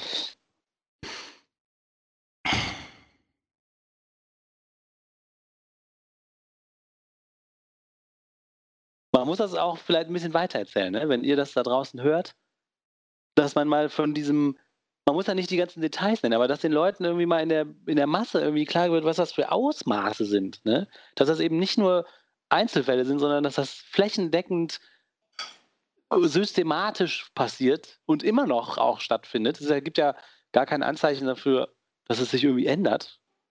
Weil das hast du, Oliver, schon in der letzten Folge oder vorletzten Folge oder so gesagt. Das kommt jetzt immer mehr so in die Zeitungen und so, und das ist ja auch gut, aber irgendwie diese Austrittszahlen, dann hört man so, ja, es sind ein paar Termine ausgebucht, aber so eine richtige krasse Austrittswelle, wo die Leute wirklich die Schnauze voll haben, sieht man ja nicht. Ne? Das wäre auch irgendwie eine gute Konsequenz aus all diesen Offenbarungen jetzt. Ja, auf jeden Fall. Also grundlegende strukturelle Änderungen, ja, wird auch das Bistum Aachen jetzt nicht machen können. Die hängen ja nun auch an diesem Vatikan dran, ne? Ja. Selbst wenn sie da vielleicht wirklich irgendwas wollen, das grundsätzliche äh, Problem, Männerbünde, Zölibat, absolute Hierarchie, der man da gehorchen muss. Klerikalismus, dass man sich besser fühlt als alle anderen und denkt, man dürfte sich da einiges rausnehmen, das wird ja nicht einfach so weggehen. Ja. Nur weil die Aachener sich vielleicht tatsächlich bemühen und da eine Webseite und Hilfsmöglichkeiten einrichten, was ja wirklich äh, gut ist. Ne? Aber das Grundproblem wird man da so nicht in den Griff kriegen.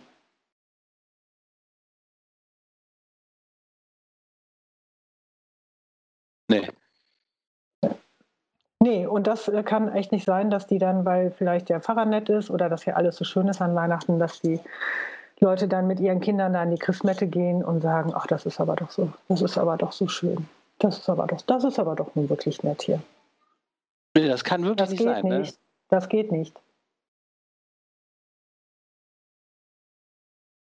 Das darf man nicht machen.